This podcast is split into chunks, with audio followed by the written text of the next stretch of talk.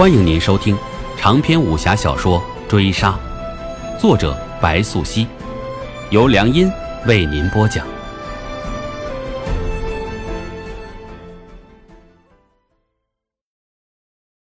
第五十四回，四惠，你还认识我吗？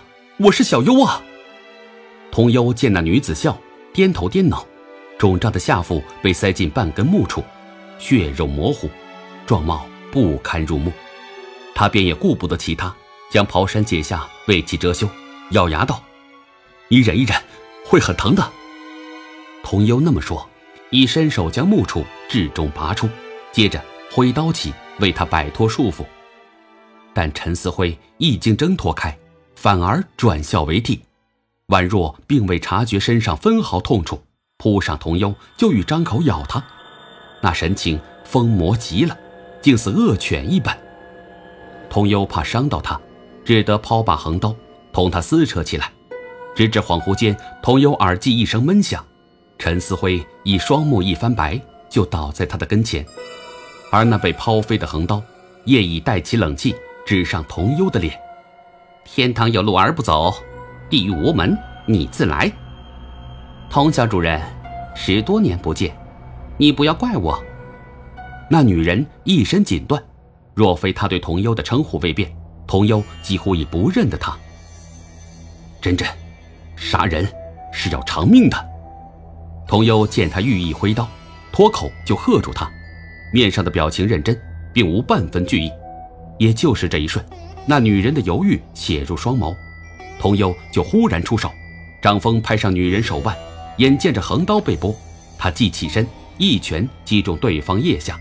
将其轻松放倒，那女人再抬眼，见横刀已握在童优手上，旋即匍匐，磕头如捣蒜：“童童小主人，你别杀我，这都不是我的主意。老夫人，老夫人也不是我杀的，我只是个贱婢，我哪敢鸠占鹊巢？都是，都是大郎君的意思。我早就没有了声誉，我也不能给他留后啊。”那女人说罢，眼泪止不住的流。竟被吓得供认不讳。童优心存慈悲，他虽怒，仍料想一介女婢，不可能有这等能耐，于是命他扶罢表子下楼，先行照看伤情。风炎夜中，童优已坐正堂中许久。陈思辉是否疯了？他暂且不去想。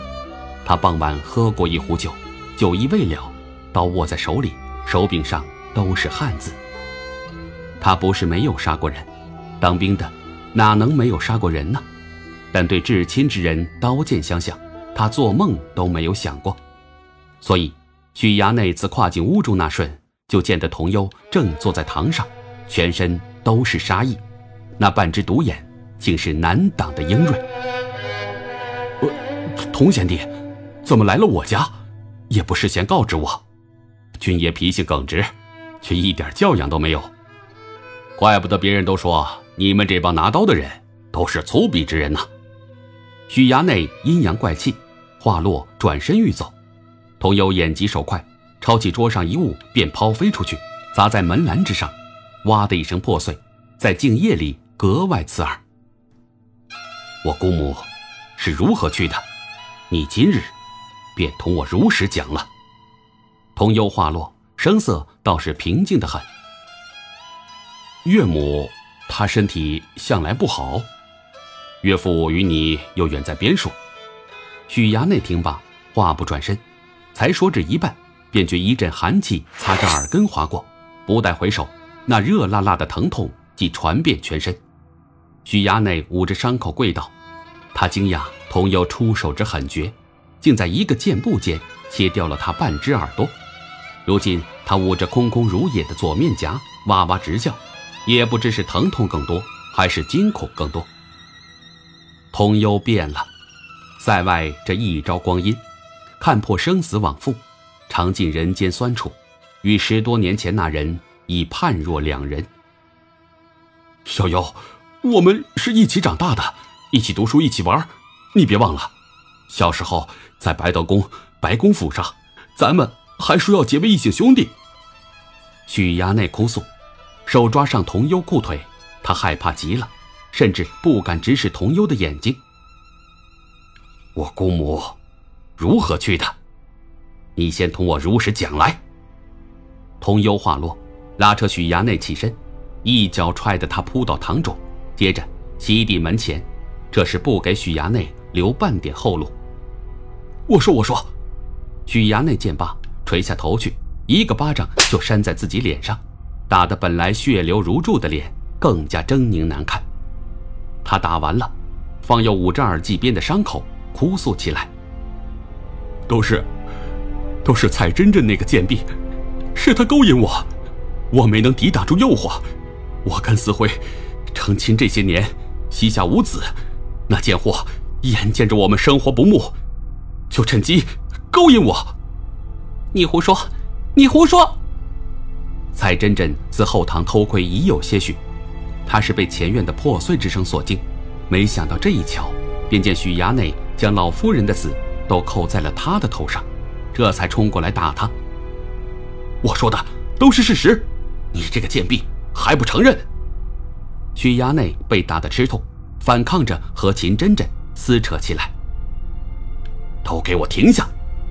童优见罢，高声喝止，但看二人惊惧收手，跪倒在跟前，才道：“你们，谁说的是真，谁说的是假，我自有分辨。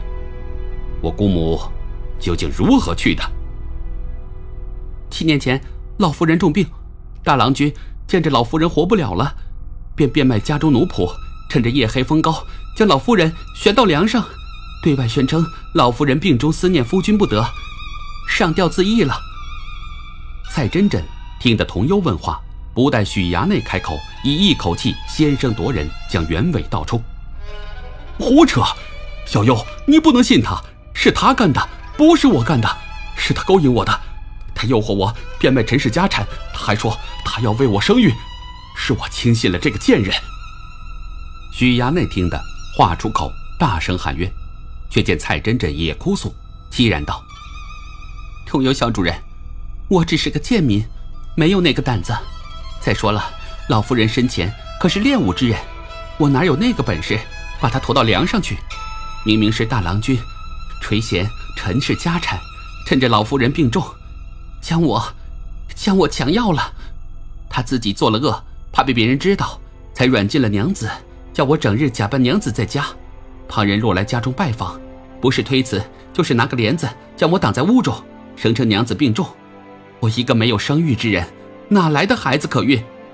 当年卖身契上可写的实实的，我本是迈入昌门，早就服过药了，做不得假啊。许衙内听罢，望着蔡真真，还想说些什么，张口却也吐不出半个字。此见大势已去，只得倒地匍匐，抖如筛糠。